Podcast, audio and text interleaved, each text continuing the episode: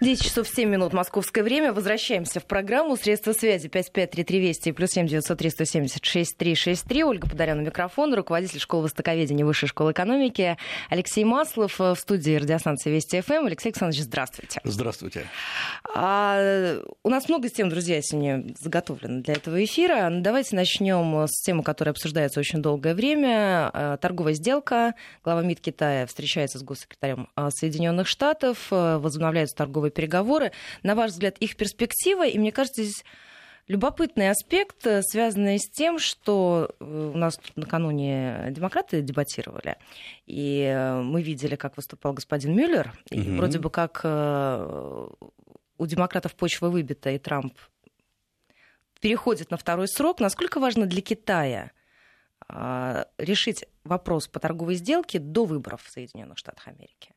И дает ли Трамп какие-то сигналы, что если это вдруг произойдет решение этого вопроса в его второй президентский срок, если он, конечно, выиграет на а, выборах, то все это будет намного сложнее?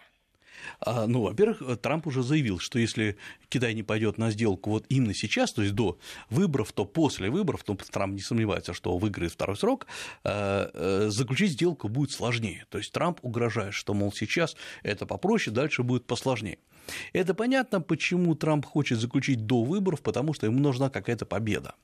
А, судя по всему, Китай пошел на многие очень уступки и на первом раунде, и вот сейчас э, на, на втором, скорее всего, пойдет. И Трампу нужно отчитаться победой, потому что у Трампа есть, должно было быть две больших внешнеполитических победы. Во-первых, это победа, в кавычках, естественно, над Китаем, что Китай пошел на все условия э, и так далее. И второе – это Корея. Вот корейская история еще возобновится. У нас, я имею в виду, естественно, Северная Корея, потому что поразительная сейчас реакция Америки на запуски баллистических ракет э, со стороны Кореи. Э, сначала две запустили, потом еще три, и, казалось бы, Америка должна обрушиться на Корею со всей, кстати, Э, жестокостью, но вдруг США заявляют, ну, в общем, это мы здесь не видим нарушений, наоборот, сигнал к тому, чтобы нам продолжать переговоры. Уже Канада говорит, ребята, это нарушение всего, чего возможно. А Белый говорит, нет, нет, мы сейчас продолжим переговоры, потому что Белому дому нужна, конечно, какая-то ощутимая, так сказать, субстанциональная победа. И вот в этом плане как раз э, взаимодействие э, по вот этой торговой, на торговых переговорах – это важный вопрос. Чего сейчас добивается Э, США после того, как уже Китай отошел, так сказать, на э, задние, заранее заготовленные позиции, и, конечно, удар по китайской экономике был очень большим. Э, во-первых, действительно надо сказать, что Китай пошел на расширенный допуск американских компаний на свой рынок, это было уже давным-давно. Китай допускает и даже те компании, которые очевидным образом составляют конкуренцию китайским компаниям, например, продукция американского автопрома. Э, в то время как Китай всегда говорил, да, по лицензии у нас вы можете выпускать, никаких проблем, но продавать свои детали это нет, только этого не надо, только, только китайские товары или, по крайней мере, изготовленные на китайских заводах по лицензии. Китай Э, формально снял все ограничения на иностранные фирмы, которые работают в Китае. То есть никакой разницы сейчас между иностранной и китайской фирмой в большинстве случаев нету. Есть только разница между государственной и негосударственной. Вот, скажем, некоторые негосударственные фирмы, неважно, китайская или иностранная, они просто не допущены каким-то тендерам, э, каким-то областям, связанным с, ради... с высокой радиоэлектроникой, с военной промышленностью. Но в данном случае, что американец, что китаец, он одинаково конкурирует между собой за какие-то заказы. Здесь, казалось бы, все нормально. Э, но э, США постоянно накручивает какое-то вот новые требования, выдвигает. И э, помимо вот выдвижения новых требований, США введет довольно, я хотел сказать, гибко, на самом деле, наоборот, не гибко, а лобовую политику, берут кого в заложники. Вот до сих пор находится под арестом первый вице-президент, по сути дела, реальный руководитель компании Huawei, и обратите внимание, что как-то это ушло из СМИ, там все говорится, а самой компании Huawei, но вообще-то э, США арестовали ее, она финансовый директор, дочка основателя Huawei, и находится она под арестом в Китае, в США. Э, на днях вчера буквально китайцы, э, США выдвинули новые обвинения против э, одного из э, китайских миллиардеров, который входит в список Forbes, там с капиталом более 3 миллиардов долларов, руководителем одной из крупнейших алюминиевых компаний – о том, что он нарушал законодательство и пытался уйти из-под санкций, поставляя свою продукцию в США. И, собственно говоря, выдан, выдан, выдана санкция, насколько я понимаю, на его арест. Это прямо вот сейчас происходит, как говорится, прямо перед этими переговорами. Ну, да. Смотрите, вот только что по лентам информагентств пришли сообщения. Глава МИД Китая уверен в достижении соглашения США по торговле при условии учета взаимных интересов. Если состоявшийся накануне в Шанхае первый раунд э, переговоров между двумя странами назвали искренними, эффективными и конструктивными, отметив, что он стал началом нового прогресса в преодолении разногласий. Ах, как хорошо сказано. Прямо эти формулировки надо просто на каждые переговоры выносить. А, если мы почитаем, какие были формулировки на прошлых раундах со стороны Китая, они были почти теми же самыми. А, потому что Китай все время хочет представить, все идет нормально, мы это как раз, нам это все подходит, а американцам это не подходит. Я думаю, что сейчас э, как раз Китай очень хочет побыстрее завершить эту ситуацию, да я думаю, что и американское, американцы хотят заключить полноформатное торговое соглашение, и я думаю, что вот этот раунд, или, по крайней мере, этот год закончится с заключением соглашения по одной простой причине. Экономики обеих стран вымотаны. Э, они не обрушились ни в коем случае, американская, тем не китайская, но э, они устали от э, торгового противостояния. Есть еще и требования и запросы, так сказать, снизу. Потому что посмотрите, что говорят, вот почитайте, например, всякие публикации в газетах, ну, антитрамповских, по сути дела, которые ну, публикуются якобы мнения простых фермеров, например, из Агая, из Колорадо, которые говорят, мы поставляли в Китай продукцию настолько-то, теперь у нас нет э, внешнего рынка. Да, нас датируют, но этого мало. Поэтому мы должны что-то сделать э, для того, чтобы прорваться на этих переговорах. Вот э, я думаю, что ну, если не на этом раунде, то на следующем раунде будет подписано соглашение. И к чему придем? Вот здесь тоже интересный момент. Естественно, некоторые повышенные тарифы останутся, где-то они будут сняты, но самое главное, к чему это придет? Китай и США, понятно, они восстановят торговую торговлю в полном объеме, скорее всего, даже нарастят. Сейчас на 600 миллиардов будет больше. А что для других стран? Ведь очень многие страны, ну, в том числе и Россия, в известной степени обрадовались этой торговой войне, потому что в Китай недопоставляются товары, и, например, много э, шло разговоров, что рынок сои освободился, той сои, которая поставлялась из США в Китай. Ну, и российской, с российской сои буквально неделю назад сняли полностью все ограничения, можно поставлять в Китай сколько угодно. Но прорыва не происходит, потому что оказалось, что что для российских товаров, что для любых, любых зарубежных товаров, китайский рынок очень жесткий, очень плотный, туда прорваться сложно. И это не пустое место, там уже кто-то есть. И я думаю, что нам, как раз именно России, за китайский рынок конкурировать станет еще сложнее, когда э, наладятся американо-китайские торговые отношения. Э, Китай, с одной стороны, снимает очень многие ограничения на российскую продукцию, они, кстати говоря, остаются, прежде всего санитарные ограничения, но в целом шаг за шагом все снимается. Но, с другой стороны, мы не успели, скажем так, воспользоваться тем окном, которое открывалось для нас. Не успели э, кто-то, э, то есть по, по мелочам есть прорывы, но часто речь идет о том, что мы немножко нерасторопны в этом плане, мы действуем вторичным образом мы не всегда готовы, мы не действуем на форсайте э, мы не представляем, какие области китайского рынка и, скажем, в каких регионах могут освободиться, чтобы туда забросить свою продукцию. То есть вот это как раз, на мой взгляд, э, парадокс в том, что, с одной стороны, торговля мировая, скорее всего, активизируется после заключения соглашения, а нам станет сложнее работать с Китаем. А на ваш взгляд, насколько велика вероятность, что действительно они смогут заключить до выборов я думаю, очень велика. Очень, я думаю, что заключат. А, а, Трамп не может прийти на выборы с подвешенной ситуацией с Китаем. Вот он как бы загнал ее в тупик а, и получил очень много обвинений с, не только со стороны своих там выборщиков, но со стороны, например, целого ряда американских компаний, которые работают и в Китае, и в Гонконге, э, которые уже обращаются с официальными письмами, они публикуются э, открыто, что, э, может быть, хватит, потому что мы здесь не можем так долго держаться. Ситуация для американских компаний на китайском рынке, реальная ситуация, не то, что написано в законах, а то, как они живут, она стала очень жесткой. Вот я как-то уже рассказывал, что, э, по-моему, даже в этой студии, что мои так, товарищи, американцы, которые работали э, в Китае в течение, по-моему, лет там, 15, э, и они приняли такое принципиальное и очень дорогое для себя решение переместить все свое производство в Вьетнам, в Северный Вьетнам. Да, они теряют деньги на перемещение, они теряют деньги, безусловно, на том, что клиенты, там, клиентов надо переориентировать, но теперь производство их будет во Вьетнаме. Вот это как раз и э, таких случаев полным-полно. Э, а тут еще что получается? Гонконг кипит, куда, казалось бы, можно было переместить. И теряет деньги. И теряет деньги, каждый день причем. Э, Китай дорожает. И вот здесь открылось окно возможностей для Вьетнама, для Индонезии, для Малайзии, куда сейчас постепенно, не скажу, что бегут, но перемещаются вот эти э, американские или там британские компании.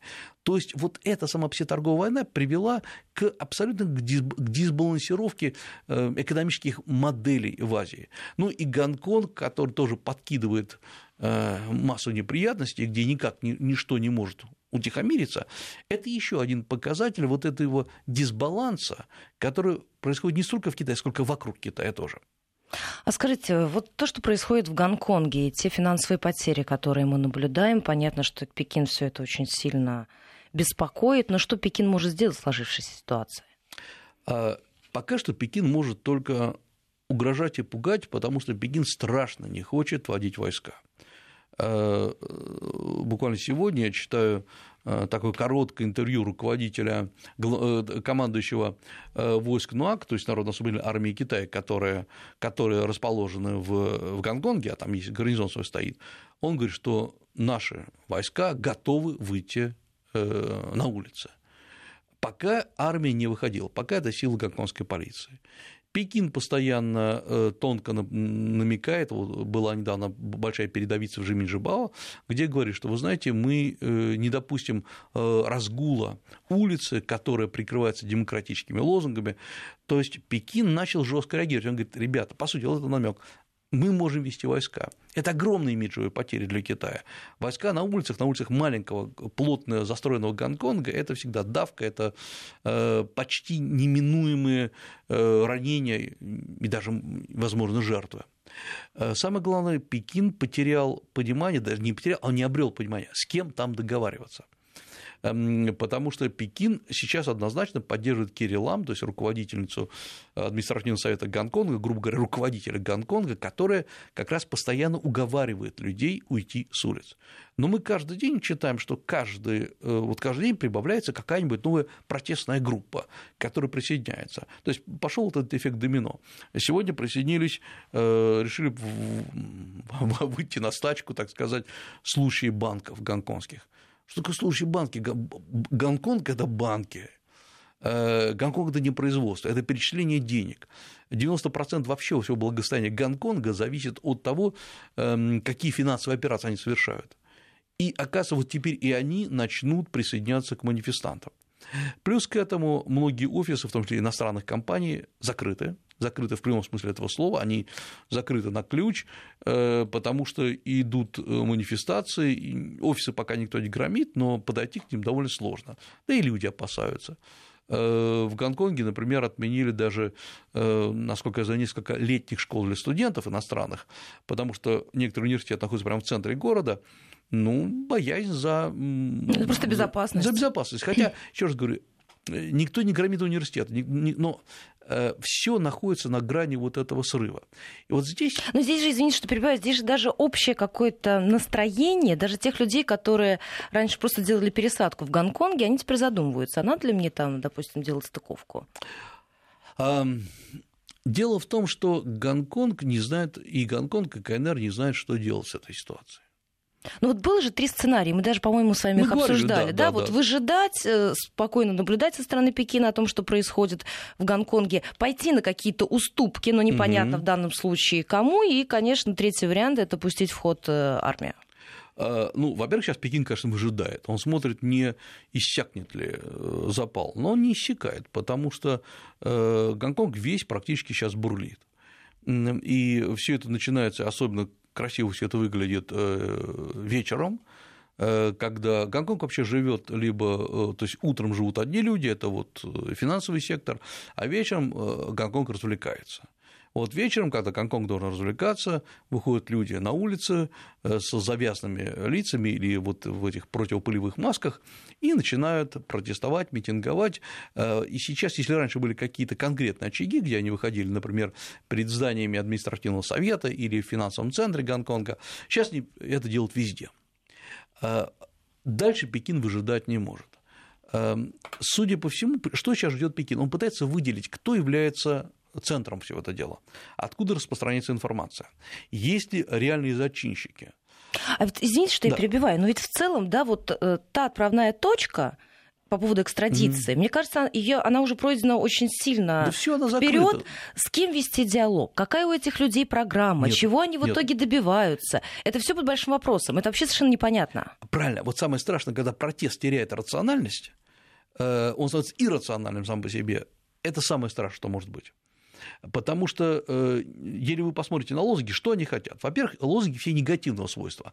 Э, там, э, пекинские собаки, например, лозунг, то есть в Пекине сидят такие плохие люди, или Гонконг не Китай и так далее. Это негативная сторона, это понятно, чем они недовольны. А в чем позитивная сторона? Что они хотят? Свободные выборы они хотят, но в принципе выборы в Гонконге, скажем так, более свободны, чем были при британцах. Вообще при британцах это было колония. И, конечно, скажем, э, по сути, гонконгские выборы идут тоже через выборщиков. Они во многом повторяют э, э, американскую систему. Ли, пытается ли манипулировать Пекин этим выборами? Да, пытается, конечно, потому что Гонконг – китайская территория. Эм, но эм, если сейчас Пекин скажет нет, мы изменяем систему выборов в Гонконге, просто возьмем, изменяем прямые, то, что хотят, прямые всеобщие выборы. Тогда, во-первых, это действительно э, э, показатель слабости, полной слабости и неумения договориться. Но, во-вторых, это, конечно, следующие выборы, любые следующие выборы приведут оппозицию к власти. И оппозиция начнет кампанию за отделение от Китая. Никто отделиться не даст, это будет постоянно Э, такая бурлящая территория, но самое главное, Гонконг потеряет свою привлекательность для инвесторов, для проживания, для всего. Поэтому Пекин сейчас пытается все-таки вычислить, с кем, хоть с кем-то можно договориться. Пока я не вижу, чтобы он это сделал, и ни одна фамилия не прозвучала. Э, и э, самый, конечно, такой негативный сценарий, я думаю, готовится, это вывод на улицы армии. Армия будет расчленять вот эту толпу, Э, как всегда, будут э, смотреть, э, кто зачинщики в отдельных группах. Это не руководитель какого-то восстания, это вот отдельные такие ребята. И потихонечку пойдет, конечно, страшно негативный отклик на Китай со стороны там, всех, кого возможно, прежде всего американцев. Все будут говорить о том, что Китай не регулирует свои территории. Тайвань сообщит, что, вы знаете, вы просили, хотели, чтобы мы присоединились к Китаю, так вернулись под юрисдикцию Китая, так же, как Гонконг, но посмотрите, что там творится. Э, вот Пекин боится мировой реакции, я думаю, и, по крайней мере, не хочет ее. Поэтому нам остается только наблюдать, но это еще очень плохой вообще показатель в мире. Здесь, я думаю, очень глубокая есть проблема. Проблема несостыковки идей Китая, который, казалось бы, очень, очень привлекательны для своего населения. То есть идеи величия Китая, роста, э, занятия первых или первого места в мире по объему экономики. И вдруг есть э, территории, которые говорят, нет, важнее все таки демократические свободы. Экономика хорошо, но нам важнее свобода. А что такое свобода? Объяснить не могут. А скажите, на ваш взгляд, инвесторы уже задумываются на то, о, о том, куда им переориентироваться? Сто процентов. Сто процентов даже не задумываются. Во-первых, есть переориентация уже на э, многие э, фи, компании приходят в Сингапур э, создаются большие сингапурские холдинговые компании. Э, ряд компаний переезжает в прямом смысле в Малайзию, потому что из Гонконга переехать проще, чем из Китая. Гонконг, в Гонконге почти, практически нет производства. Поэтому перевести офис, ну, это действительно, это именно, именно перевести офис. Да, там есть масса проблем с переводом счетов, с, с аккредитацией этого офиса, но это все делается, это известно как. Я думаю, что вот эти волнения в Гонконге, они нанесли значительно больше ущерб, пока все боятся почитать, кто-то говорит там о миллиардах долларов уже, э, чем, например, волнение 2014-2015 годов. Есть еще один момент, почему, мне кажется, э, есть вот это постоянное волнение – в Гонконге всегда были э, гражданские институты. Гонконг вообще дополнен самыми разными ассоциациями, которые защищают эм, всех, э, которые обеспечивают там дополнительные пенсионные э, начисления, которые ведут дискуссию по поводу религиозных свобод. Гонконг вообще в этом плане очень интеллектуальный и очень эм, дискутирующий. В Гонконге проходят, наверное, самые интересные конференции по гражданским свободам. В Гонконге развиваются науки, в Гонконге одни из самых сильных крупных э, в Азии лабораторий, которые находятся. То есть Гонконг – это не только, как многие, как многим кажется, такая торговая точка. И э, это тоже Гонконг может потерять. Вот здесь, я думаю, конечно, Гонконг сам по себе наносит огромный ущерб, но э, ну, не смогли договориться. И это говорит о том, что властям всегда надо мониторить глубинно, что происходит. Китай иногда сам себя убеждает, что все нормально, и что если справились там с волнениями в Синьцзяне, мы справимся в Гонконге. Но это абсолютно две разных природы этих явлений. Ну, по-моему, Нью-Йорк Таймс писал о том, что с начала выступлений, которые начались весной, компании Гонконга потеряли чуть больше 5% своей стоимости. Это же очень серьезная цифра. Э, я думаю, что, во-первых, эта цифра растет, да, да, да, больше, конечно, больше. Э, опять-таки, говорю, я не, не проводил исследования, но говорю о своих товарищах, которые там, знакомых, которые работают в Гонконге, это в основном такого среднего уровня э, канадские, британские, американские фирмы, они говорят, что потери очень велики, потому что ну, прерваны переговоры, эм, сделки не проходят, ну и самое главное, все задумываются над тем, куда переводить офисы. Я не скажу, что там все уже перевели, но 3-4 знакомые мне компании, просто они перевели офисы, они делают очень просто, откроют сначала какой-то бранч свою, э, свое подразделение, например, в Сингапуре, а потом делают из этого подразделения основной офис. Все. И из Гонконга они уходят. Что Гонконг, что Сингапур для, что Сингапур для инвесторов, это, по сути дела, все равно. И Гонконг и так потихонечку утрачивал свою, свою роль как крупнейшая инвестиционная площадка. Но было соревнование между Сингапуром и Гонконгом. В Сингапуре э, Гонконг всегда хорош для того, например, чтобы если вы не работаете в Гонконге, но открываете свой офис, а работаете за пределами Гонконга, торгуете, продаете, покупаете. Сингапур хорош был для стартапов, для технологических стартапов, но сейчас Гонконг представляет уникальные условия и для офисов, поэтому я думаю, что Гонконг по завершению вот этих событий потеряет минимум 10-15% своих зарубежных компаний. Мы сейчас должны будем прерваться. Новости середины часа впереди. 5533 Вести плюс 7903 176 363. Средства связи. Руководитель школы востоковедения Высшей школы экономики Алексей Маслов в студии. Сразу после короткого перерыва продолжим. 10.34 московское время. Возвращаемся в программу. Ольга Подолян у микрофона. 553320 плюс 7 903 176 363. Средства связи, наши эфирные координаты. В гостях руководитель школы востоковедения Высшей школы экономики Алексей Маслов. Алексей Александрович, я очень хотела с вами поговорить вот на какую тему. Мы тут накануне довольно много обсуждали то, что у нас происходит э, со службами такси. Россия заняла первое место в мире по тому, насколько выгоден э, этот сервис, так сказать. Я хотела узнать, как с этим обстоят дела в Китае. Тем более, что, насколько я помню, там с этим тоже какое-то время назад были проблемы. Ну, строго говоря, э, такси в Китае такой действительно социально доступный транспорт, э, наверное, как в России. И э, если, правда, в России, мне кажется, в среднем такси дешевеет со временем, и конкуренция увеличивается, в Китае оно чуть подорожало, но в Китае, конечно, такси – это средство передвижения любого человека, далеко не самого богатого, и это связано еще с тем, что в Китае ну, только последние несколько лет начала развиваться система метро, поскольку метро это было издавна, но вот то метро, которое охватывает все районы города, это началось только совсем, совсем, совсем недавно. И в этом плане, безусловно, такси – это самый надежный вид транспорта. И самый в этом плане дешевый, но не всегда, не всегда он хорош. Здесь надо понимать, что система такси в Китае ее постоянно пытаются отрегулировать. Безопасно ли такси? Да, безопасно. То есть в случае нападения э, таксиста на э, кого-то, на иностранца или э, китайца, ну, практически исключено. Ну, то есть с агрессией столкнуться очень сложно. С агрессией можно столкнуться, можно. но это сюда. Когда, например, агрессия вызывается, я сейчас говорю про иностранца, когда иностранец пытается китайскому водителю что-то объяснить, ни один китайский водитель, что бы ни было написано там на, у него в лицензии, он не говорит на английском языке, тем более на русском.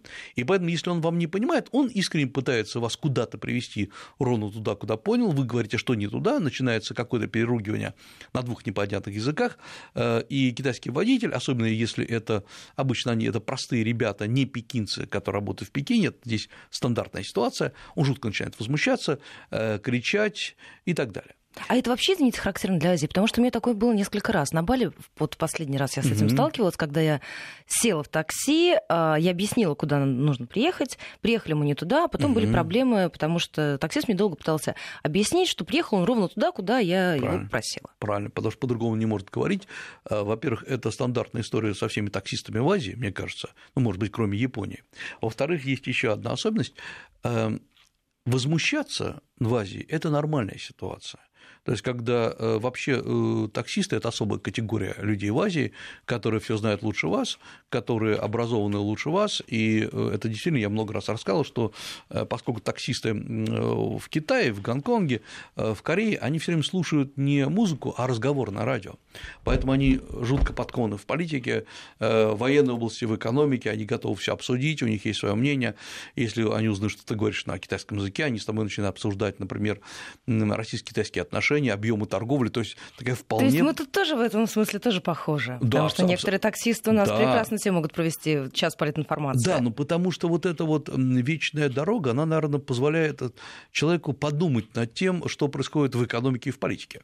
А там есть, кстати, очень здравые суждения, э, они, китайцы, э, китайские водители, например, переживают, что у нас какие-то испытания не удались, ракета куда-то не полетела.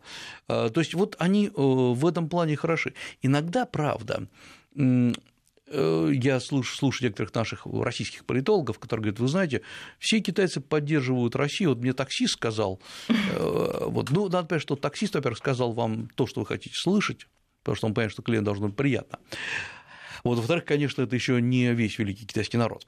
Э, в Китае есть, во-первых, такая же система организации такси, подобно нашему там Яндексу такси или любым агрегаторам, она называется Didi. Э, Ее можно вот это, это специальная программа, которая закачивается на телефон. Это приложение, к которому мы все привыкли. Абсолютно Оно. правильно. Но там есть одна особенность. Во-первых, там есть тревожная кнопка. И тревожная кнопка заключается либо вы, вы просто это вы нажимаете, либо связываетесь э, с колл-центром местным, либо просто вторая рядом кнопка вызываете полицию. Э, это может быть авария, в которую вы попали, или на вас таксист напал, или еще что такое. То есть сейчас практически все китайцы пользуются этой э, программой DD, которая работает по всем абсолютно регионам Китая. Она есть, ее можно закачать из России, привязать, насколько я, ну, в общем, абсолютно точно могу сказать, российскую кредитную карточку и так далее. Во-вторых, надо понимать, что э, в Китае такси, вот, э, чтобы было понятно, сколько они стоят, всегда вы платите за первые 3 километра, обычно вы платите там 20, ну, я в рублях сейчас буду говорить, чтобы люди э, не мучились, приблизительно там 12 рублей. А дальше уже зависит от класса такси. Э, вы можете вызвать обычную экспресс-такси, самое дешевое, около там, 26-27 рублей стоит за километр. Вы можете вызвать такси подороже, э, комфортное, э, и к вам это там почти в два раза дороже, 60 рублей где-то, 65 и к вам приезжает обычная машина, не покрашенная. То есть она, это обычная машина, это частный водитель, но он заключил... То есть как у нас какое-то время назад тоже была вот эта система, да. когда частные машины, они не были покрашены в желтый цвет и не было шашечек. Да, и не было шашечек, и они не пользуются никакими привилегиями на дороге, но э, это чистые машины, они проходят, проходят тоже какой-то контроль, э, и если вот такси, которое подороже, комфортное, к вам приезжает обычный человек в белой рубашке, может, в галстуке, даже в белых перчатках, Э, и машина чистая. Есть, вы можете вызвать обычное такси. Вот э, к вам приедет по этому DD такси, ну, как мы говорим, желтое такси. Хотя в Китае далеко не все желтые. Обычно это убитая машина, она ездит на газу, сзади находится в багажнике вот этот газовый баллон, и вы, она очень дешевая, там 25 рублей за километр, 21 в каких-то городах. Э, но она убитая совсем. Э, обычно водитель отделен от э, пассажира специальной решеткой чтобы вы на него не напали. Когда-то это было, еще там в, на рубеже 80-х, 90-х годов отбирали деньги у водителей, но сейчас, по-моему, так, такого, по крайней мере, нет, но водитель там совсем отделен. Можно вызвать себе комфорт, совсем такое элитное такси, его надо заказывать под определенное время. Э, его нельзя просто вот вызвать по приложению сразу же. Это надо заказывать несколько часов. Но в Китае визуально сразу видно, э, насколько качественно будет обслуживание. Э, потому что в Китае есть постоянное соревнование между разными агрегаторами, между таксопарками. Например, вот в одном Шанхае 150 компаний, которые представляют услуги таксистов, даже больше, мне кажется, сейчас. Такси Э, те компании, которые обладают более тысячами машин, они имеют право на свой корпоративный цвет. Он может быть зеленый, может быть там небесно-голубой. Если вы видите такси корпоративного цвета, значит, они заботятся о своем престиже. И таких компаний, по-моему, там в Пекине 5, в Шанхае 7, то есть их, их, их немного. Вы можете выбирать свою любимую компанию, заключить даже с ней э, отдельный там, договор.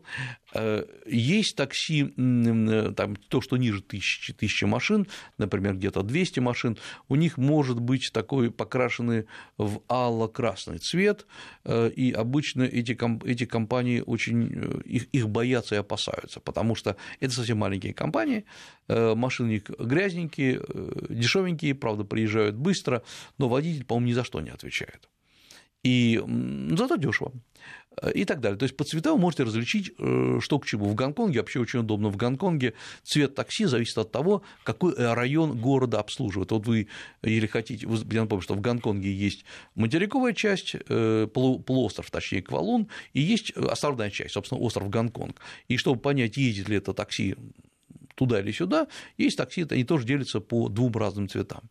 Такая же история в Гуанчжоу, в других городах. То есть цвет такси многое значит. Плюс к этому э, вы можете еще посмотреть на рейтинг самого водителя. Он рисуется с левой стороны на лобовом стекле. 5 звезд – это роскошный водитель. Он должен говорить на английском языке, у него должно быть абсолютно чисто, телевизор в машине. На самом деле не всегда так, то есть не всегда он говорит на английском языке, а чаще он не говорит на каком языке. Но он старается, он может сказать hello, и действительно высококлассный водитель. Э, ну, и есть водители там с двумя звездочками, которые еще не дослужились. Поэтому конкуренция идет страшная. А скажите, а вот люди отказываются от личного автомобиля в пользу такси, если это дешево и доступно? Или там такой тенденции в Китае нет? Нет, отказываются. Отказываются, потому что э, в Китае это один способ борьбы с пробками поскольку в Китае э, решаются, кстати говоря, проблемы с пробками, но решается более, может быть, фундаментально и кардинально, чем в России потому что, во-первых, в Китае не стали бороться с водителями в пользу пешеходов. Во-первых, это был бы эм, удар по китайскому авторынку.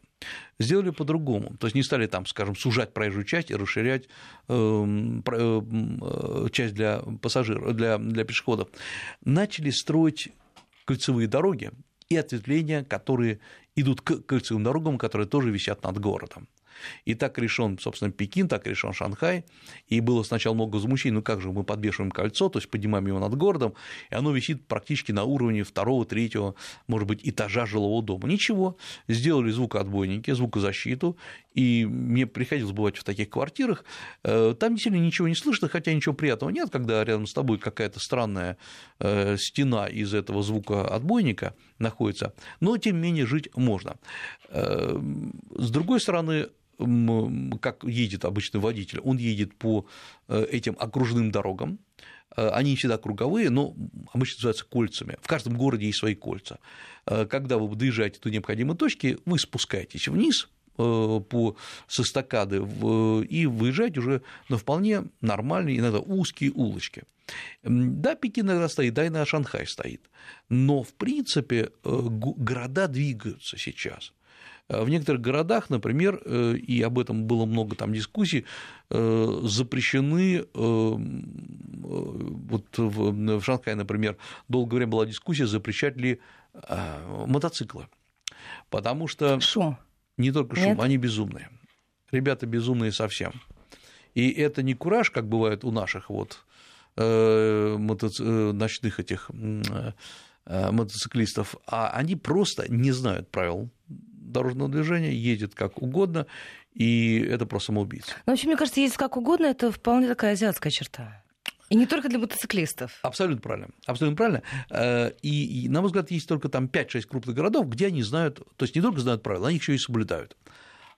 Э, если э, формально, кстати говоря, в Китае даже можно взять машину на прокат, это очень сложно, и мало людей, кому это удавалось сделать. И это очень страшно. Вот это очень страшно, потому что там есть своя логика движения. Вы ее можете не понимать, но она есть. Если вы включаетесь в этот поток, еще к тому же понимаете, как работает китайское сознание, то вы можете даже выжить в этом потоке.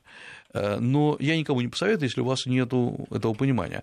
Есть просто можно нанять водителя с машиной в Китае, это стоит безумно дорого, лучше просто передвигаться на такси. А некоторые такси китайские по-настоящему роскошные, э, при этом не самые дорогие. В Шанхае, например, наверное, лучшие такси сзади эм, расположены, сзади у вас экраны, с, э, где показывается кино, реклама и так далее. Есть, правда, другой полюс – это разные моторикши.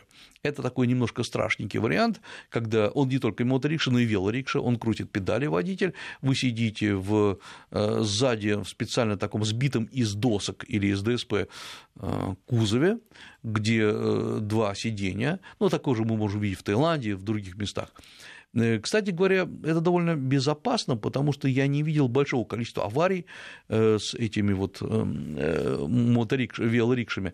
Есть даже новый тип велорикш, сделанный совместно с компанией BMW. Спереди велосипед китайский, а сзади прикреплена, так сказать, задний диван от мини-купера. Да, то есть есть какой-то... Интересный гибрид да, какой-то свой престиж в этом плане даже есть. Это безумно дешево, там 6, там 6 юаней, то есть 6 рублей, 5 рублей и так далее. Э, но, э, э, тем не менее, это, это работает. Но в маленьких городах есть и другая история. Вас могут подвозить и на мотоциклах. Вы тормозите мотоциклиста, и даже такие службы такси есть. Да, и такие есть службы такси, но это на большого любителя, потому что мотоциклист, если вы иностранец, должен показать, что он ездит лучше, чем любой гонщик этой планеты. А поскольку на самом деле мотоцикл все-таки ездит не так быстро, это дешевый, по сути дела, это такой скутер, то... Э, то ему... ты герой фильма «Спортлото 82». Это правда, да. Лучше, лучше закрыть глаза, потому что э, ты не сможешь пережить тех вещей, которые ты увидишь. Э, не надо вдумываться, почему он так водит, почему мы едем по встречке, почему мы едем по проезжей части, и почему, если есть там полоса для велосипедистов, мы едем все равно по центру, пытаясь обогнать самосвал, вот этого не надо думать.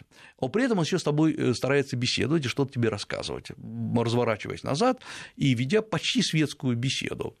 Э, при этом сразу говорит, шлем не надо надевать, это, в общем, для трусов, мы так поедем. Вот э, а, они хороши, они, они хорошие ребята очень. Э, Но это надолго запомнится. Это надолго запомнится.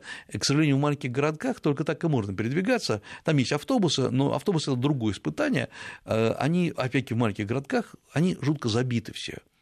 И э, иностранец, конечно, не поймет, он вталкивается вместе с толпой туда внутрь, его зажимают, э, он не понимает, сколько, э, как брать билет, вообще брать ли его, надо ли, где сходить, при этом с тобой пытаются беседовать, через тебя беседовать с соседом и так далее. Сейчас стало безопасно, в общем, карманников резко уменьшилось, потому что за этим следят, но это тоже особое испытание. Вообще передвигаться по Китаю иностранцу лучше всего на такси, ну или на поезде, если это большие расстояния.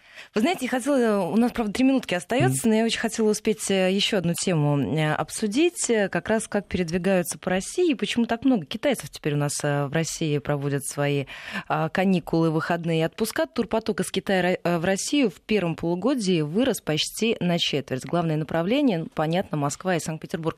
Это эффект сарафанного радио сработал или какие-то другие механизмы тоже к этому процессу подключились? Сарафанное радио одно из них, но есть и другое. Это это э, китайские компании поняли, что в Россию ездить дешево, потому что из-за изменения курса рубль-юань, юань дорогой, рубль дешевый по отношению к юаню, можно ездить. Э, и э, сюда приезжают китайцы, которые, ну, 90% это простые ребята, которые э, хотят купить э, янтарь, э, посмотреть на некоторые там вещи. Редко кто ходит из них в современный музей или, например, на оперу и балет и, строго говоря, и красный туризм, мягко говоря, провалился, насколько я понимаю, э, потому что ну, ну не, сработала, не сработала эта история. А э, это в основном, извините, групповые туры, индивидуальных намного меньше? Нет, это именно групповые туры, потому что индивидуальные это считается 10%, кто-то говорит 5%. Но самое главное тоже, о чем сейчас все э, поднимают вопрос, э, очень мало денег остается в России, потому что обслуживают это китайские компании, китайские компании набирают, привозят, э, кормят в китайских ресторанах, китайские гиды водят по улицам, и главный вопрос, как эти деньги канализировать обратно в Россию. Э, вот я думаю, что это будет решено, потому что многие туркомпании российские поднимают этот вопрос. Э, ну и самое главное, нам же тоже важно, чтобы э, китайцы не только оставляли здесь деньги, но вообще-то видели ту Россию, которая есть, не только магазины с янтарем, к сожалению, поддельным янтарем, который здесь продается в, там, в 10 раз дороже, чем возможно, но и действительно каким-то образом напитывали российскую региональную экономику. А скажите, вот мне тоже всегда интересовал вопрос, а почему они стараются не пробовать традиционную русскую кухню, а их возят в специализированные китайские рестораны, вот эти самые группы. Просто у меня возле дома есть китайский ресторан, который держит китайцы, и э, туда практически невозможно попасть, потому да. что там всегда спецобслуживание для китайских туристов. Э, в принципе, э, китайцы создали здесь инфраструктуру для обслуживания китайских туристов. Это уникальная история. Мы как-то позволили создать свою инфраструктуру. Э, потому что действительно китайцам, попробовав один раз там русский борщ, еще какой-то, вот они попробовали, на этом они успокаиваются. Китайцы вообще плохо переносят не свою пищу. Вкусовые ощущения, интенсивность вкуса и так далее. И вот китайцы, китайские предприниматели быстро поняли, что это очень выгодно, создали рестораны, о которых вы можете, мы можем даже не знать. И которые работают... Да, это все без вывесок, это да. все там где-то в подвальчике, маленькое помещение, но ну, там все абсолютно по-китайски. Да. Абсолютно. Там даже будет жидкое мыло китайское э, в туалетных комнатах. Mm-hmm. Все вот как, как у них, как дома. Все правильно так и должно быть, потому что китайцы быстро обживают любую территорию. Если мы не успеваем на эту территорию, то тут же ее обживают китайцы. Мы не успели, э, потому что мы все спорили, там, какие гиды должны быть, а китайцы создали свои рестораны. И эти рестораны, на мой взгляд, которые обслуживают китайцев, они не самые чистые, не самые лучшие, они просто самые привычные. Э, я боюсь даже представить, в каких условиях там готовится пища, потому что в Китае она в критических условиях, скажем так, готовится. Поэтому вам лучше в Китае не заходить никогда на кухню, э, вот, если вы не любитель острых ощущений. Э, но мы видим другое. Э, практически сразу, куда вот начинают ездить китайцы, возникает своя группа китайских ресторанов, э, своя группа магазинов, которые обслуживают китайцы, и э, куда, которые живут только с этого Китая. Поэтому нам надо просто возвращать свои позиции в обслуживании китайских делегаций. Спасибо вам большое за этот разговор. Алексей Маслов был сегодня у нас в гостях. В архиве программы вы найдете сегодняшний выпуск. Я думаю, что так же, как и я, получите колоссальное удовольствие от этого разговора. Спасибо вам большое. Счастливо.